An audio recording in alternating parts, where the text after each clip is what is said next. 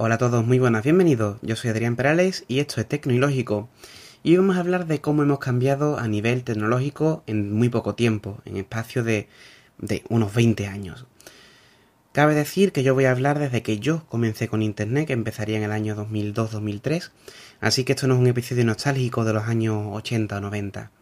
Yo no tuve un modo de 56K y el primer ordenador que toqué fue un Pentium 3 y el primer ordenador propio que tuve ya fue un Pentium 4.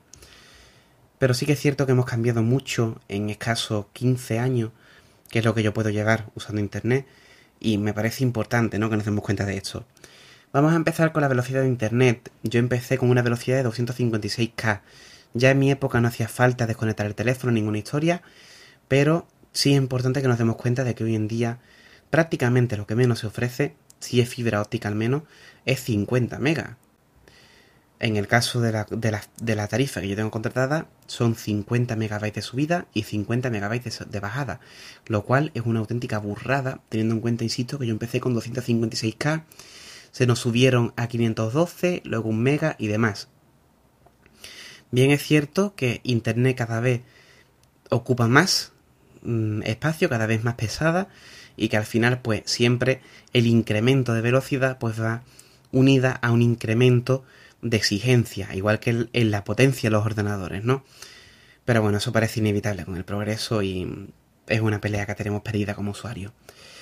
Después, empecé con 12 GB de disco duro en mi ordenador, en aquel Pentium 3 que os he contado.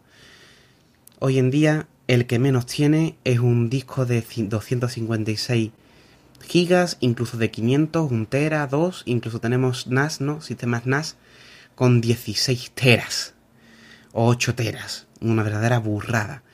De nuevo lo mismo, las exigencias cambian y ya pues hay películas en 8K que ocupan una burrada y estas historias. Pero de nuevo, antes os recuerdo que nos manejábamos en disquets de un y medio, que yo los llegué a conocer.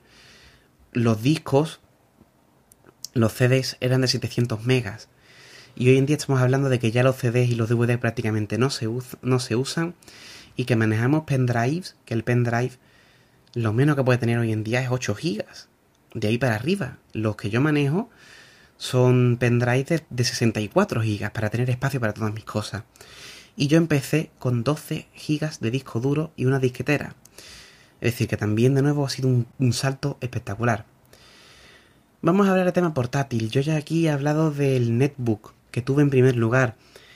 Luego tuve un HP Envy, pero es que resulta que ya hoy en día, para mi uso de trabajo, no uso portátil, sino que manejo, me manejo directamente con una tablet, en concreto un iPad, que es lo que tengo de hace un año, y voy, voy por el mundo sin teclado. Porque resulta que mi, caso de usuario es manejar información, consultar información, no tanto producir, sino consultar información cuando estoy con un equipo portátil. Y, y, aún así esta tableta, al tener teclado y al tener el lápiz, puedo generar también, puedo trabajar con ella. Tengo las aplicaciones, prácticamente aplicaciones equivalentes a las que tengo en el ordenador. Así que el ordenador portátil, aparte de que nunca tuvo mucho uso dentro de mi, de mi caso de usuario, pues resulta que ha sido sustituido por un aparato que empezaron a salir en 2010, si mal no recuerdo. Había anteriormente, evidentemente, pero vamos a hablar así en ámbito general. El primer iPad, si no recuerdo mal, fue en 2010. Yo consideraba la tablet un juguete cuando empecé. Me compré una tablet barata de 8 pulgadas por tener algo, por ver lo que era aquello.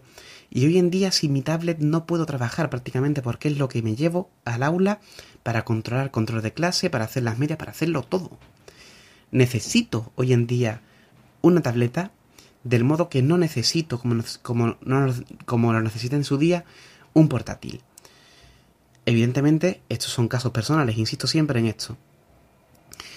Vamos a seguir con el tema de los móviles, que en mi caso han sustituido tres aparatos. Dos, mejor dicho. Por una parte, la cámara y por otra parte, el reproductor de música. Aparte de las funciones de móviles y demás, ¿no? También han podido sustituir un, un, GPS, una cámara de vídeo. Muchísimos, muchísimos aparatos se han visto reducidos a un, un cacharrito que llevamos en el, en el bolsillo de unas 6-7 pulgadas y extremadamente pequeño. Yo recuerdo el primer móvil que entró en casa, que era un zapatófono tremendamente grande, y hoy en día pues ya vemos los teléfonos que tenemos. Tengo un móvil que es mejor que mi última cámara compacta, Escucho música, escucho podcast con mi móvil, que antes lo hacía con un reproductor MP3. Leo las noticias con el móvil.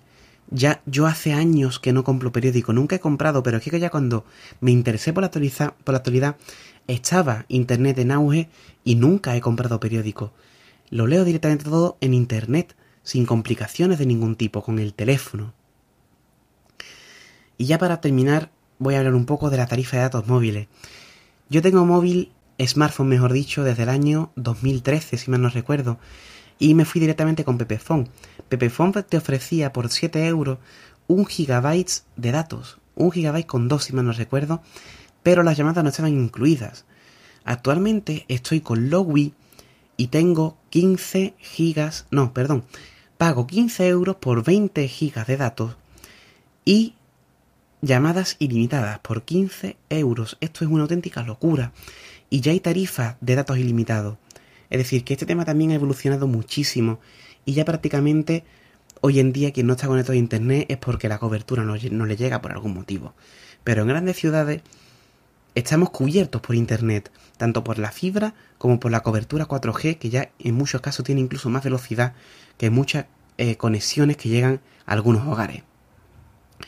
Hemos dado un salto tecnológico tremendo y ya esto sin entrar en inteligencia artificial, sin asistentes y en estas historias. Pero sí que es cierto que otro día me puse a mirar y hemos pegado un cambio alucinante en muy poco tiempo y yo creo que pocas veces nos sentamos a decir, oye, ¿qué tenía yo cuando empecé con la tecnología? Es un salto tremendo y, bueno, yo creo particularmente que nuestra vida actualmente es bastante más sencilla gracias a estos cambios, aunque evidentemente haya gente que no se despega del móvil, haya gente que está viciada a ciertas cosas tecnológicas, pero bueno, son comodidades que están ahí y que siempre tendremos que educarnos en su uso para poder disfrutarlas como, como se merecen, ¿no? Estos avances tan grandes que hay en tecnología y que al final nos benefician a todos. Nada más, solamente quería dejar en esta reflexión en formato de audio. Un saludo y hasta la próxima.